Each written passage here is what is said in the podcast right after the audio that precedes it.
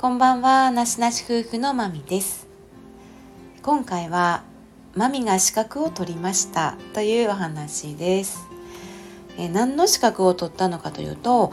マインドフルネススペシャリストという資格を取りました。あのよく耳にするようになった言葉かとは思うんですけど、まあ、マインドフルネスって何ぞやということなんですが簡単に言うと今この瞬間今ここに集中をすることでこう頭の中の思考やったり感情とか記憶とか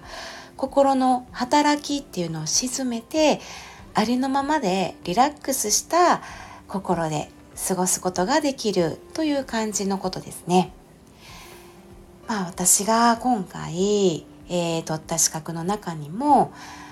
まあ、幸せになるための生き方っていうことが一つのテーマになっていてこれを実践することで集中力とか想像力ストレス対処力幸福感っていうのが高まります。という感じですね、えー、このスタイフの配信でももう1年以上1年ぐらい前になるか結構昔にえマミがマインドフルネスの配信をちょこちょこ何回かさせてもらってたんですね。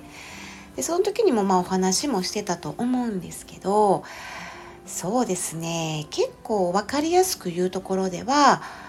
Google さんとかうーん Apple とか Facebook とか IBM とか結構その欧米の企業っていうのがその人材の能力開発のためにその業務の中でいうというというかビジネスの中でえマインドフルネスとかプログラムとか実践とか、まあ、瞑想とかですかねそういうのを取り入れて結構世界中に広まったみたいな感じですね。あとはまあ大きく言うともともとはこの仏教とか禅から来ているので本来日本人の感覚に備わっているものなんかなという学んでいる最中にもねそういう感じがしましたはいで今もやっぱり日々あの勉強中というか自分と向き合い中な感じではあるんですけど一番はやっぱり自分のため自分の生活に生かすってことが一番大きかったですね。職場も医療福祉の現場ということでやっぱ患者さんとか家族さんとか、まあ、同じスタッフ間のいろんな方たちとの人間関係の中で心のケアに役立つかなっていうところと働いている自分自身の心も穏やかに保つことっていうものも結構役に立つかなと思っています。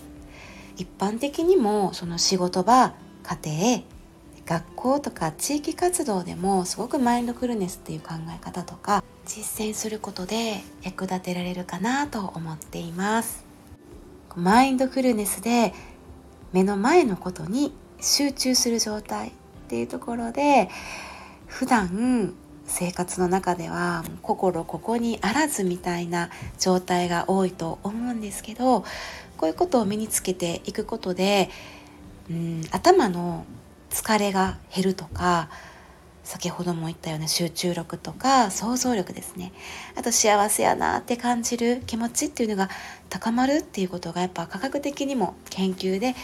明らかになっていることなのであの何か、まあ、自分にもあと家族ママさんやったり家族とか周囲の方に活かせられる。あと発信でもねこういったことをあの一緒に発信していけたらなというふうに思っています。はい、では、ここまで聞いていただきまして、ありがとうございました。まみでした。さようなら。